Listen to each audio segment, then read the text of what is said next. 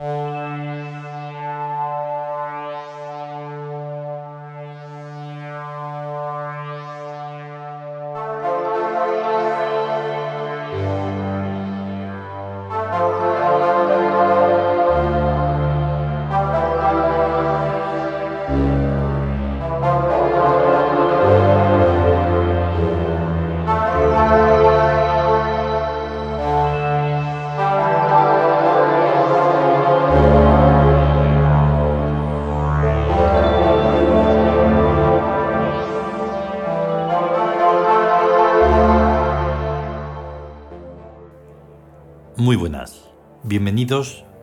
Meditarium de...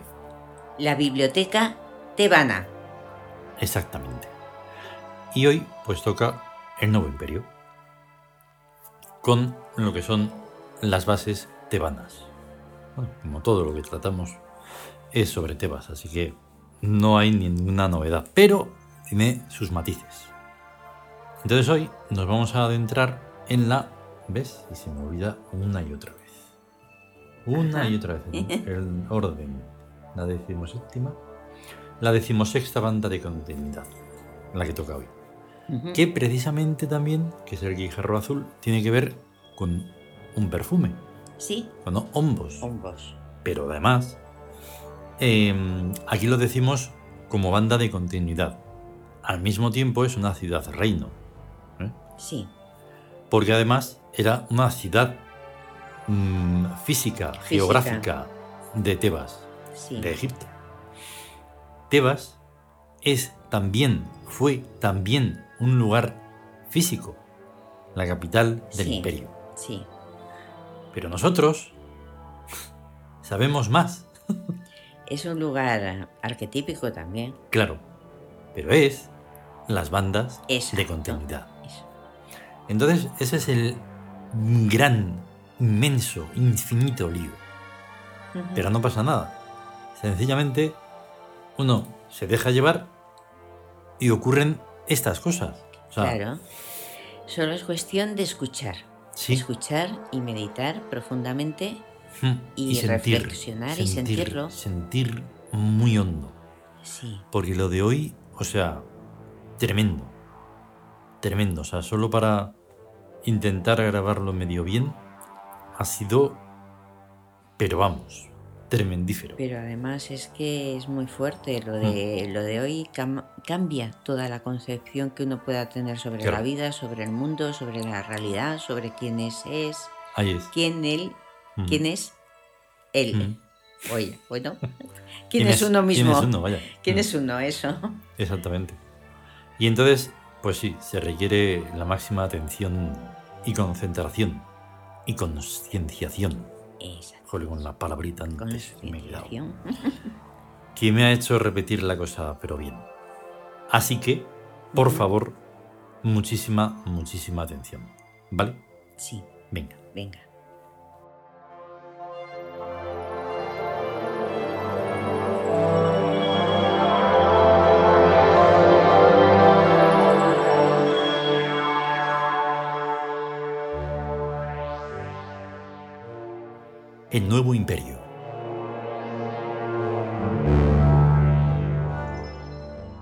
Decimosexta banda de continuidad.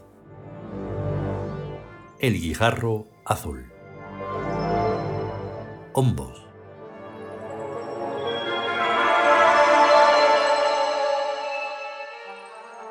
Solo un breve momento, la brisa sopló el fuego y ya para siempre el fuego retuvo su dirección lejano e inmóvil como el quieto hacer de las piedras.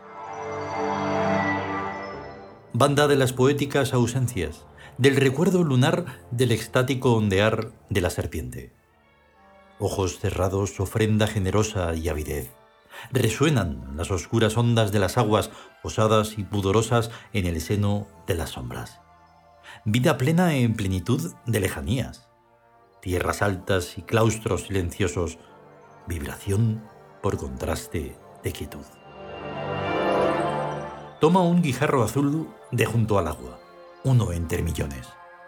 Contémplalo, bésalo, Todo el viejo alma de la tierra está en tu mano, reposando en tu ancestral anhelo. Redondos son sus bordes, herederos de infinitos roces, y glorioso el brillo que te ofrenda bajo el agua.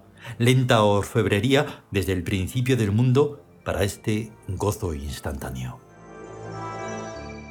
Cuando pasen los milenios y se extingan tus recuerdos, tu recuerdo permanecerá incrustado en el guijarro azul que besaste levemente por un momento, y otra mano se soldará a la tuya y otro beso se fundirá con el tuyo en otra era, y el otro serás tú. Volviendo el guijarro dormido a su lugar, al reposo del incesante batir de agua. Acércate al borde de los senderos, rózalos con las yemas virginales de tus dedos. Pon a caminar por ellos tus ensueños. Recobra cada vez el tiempo perdido. En la barca impalpable de los dioses, la suprema comprensión se extasía en su sorpresa. Todo es diferente. Nada hace falta. Cualquier lugar está aquí. En un conjunto cerrado, incrementando hasta infinito la dimensionalidad del tiempo, es obvio que hay lugar para todas las combinaciones y después de la última comienza una exacta repetición cíclica, el eterno retorno. Pero el universo es y no es un conjunto cerrado. Siéndolo, carece de punto absoluto de comparación. Como en una circunferencia, cualquier punto es y no es comienzo y fin. No siéndolo, los elementos del conjunto, además de combinarse, se renuevan. No hay, pues, eterno retorno en sentido circular, pero sí lo hay en sentido helicoidal. Y es este helicoide, pero inmensamente más complejo que su simplicidad geométrica, lo que representa el guijarro azul, permaneciendo en la erosión celeste. Vale tanto un guijarro de estas características como el mundo entero en el seno de su atmósfera y del infinito, más allá de la tridimensionalidad. Es evidente que las continuidades rompen todos los moldes lógicos aceptados, concretos por necesidad de límite incluso los más abstractos. No olvidemos que el intelecto surgió en función de necesidades muy adscritas a la corporalidad, y que aun sus especulaciones de más altura son toleradas, cuando lo son, en la esperanza de que consigan alguna praxis que haga más cómoda la vida del cuerpo, supremo señor del mundo humano. Mas para el Boacet que es quien sensibiliza a las bandas de continuidad, el cuerpo es solo un órgano de consciencia del universo y en modo alguno una entidad separada cuya existencia haya de cuidar aisladamente. Por eso, las concepciones guacetianas carecen de límites. Antes fusionan la consciencia corporal con el entorno, despersonalizando al sujeto y situándolo en un plano crepuscular donde las concreciones intelectivas aparecen como burbujas, áreas de vacío y el pensamiento surge espontáneo y mágicamente como expresado en un idioma extraño con palabras conocidas. Entonces, el cuerpo y su sistema neuropsíquico se integran en el entorno y pasan a propiedad de una consciencia ilimitada con casi exclusivos intereses de conscienciación, de ser ella y no de acción, cuál es el interés mayoritario de la consciencia personal. Tal cambio de intereses es comprensible por cuanto la naturaleza, la onticidad encarnada en la materia, es esencialmente activa y como tal no tiene problemas de acción, pero sí los tiene de conscienciación, ya que ésta exige órganos de complejísimas gestalts sumamente elaboradas que naturalmente son escasos. Rizar el rizo helicoide, volver la conciencia material sobre sí misma y a partir múltiplemente de la materia, sin detenerse en ninguna averiante especificación. La caída original del hombre, ruptura con la continuidad. La liberación de la vida del paréntesis nacimiento-muerte, tan burbuja limitada como los concretos conceptos intelectivos. Tales son los primeros efectos del Boacet en su conscienciación de las bandas de continuidad. La paradoja está en que el Ubacet no es utilitario, no pretende ni la conservación a ultranza de la vida individual ni su confort. Todo ello interés primordialísimo del intelecto. y sin embargo lo consigue espontáneamente, sin traumas ni luchas, con la misma naturalidad con que el árbol da su fruto. En virtud de lo dicho, no parece que sea difícil aplicar al Wacet alguna definición, pero ello no pasaría de ser un ilusorio error intelectivo, el prurito de definir, análogo al bocado desgarrante del animal devorador. La definición mata. En cambio, los poemas de las bandas no definen nada, no arrancan la imagen físico-poética de su contexto universal.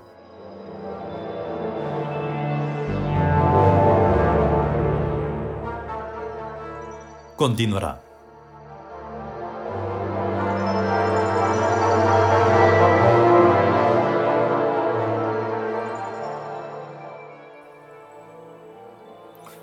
Pues añadir, se puede añadir, porque para eso hacemos esto, pero difícil es. Sí, es dificilísimo porque...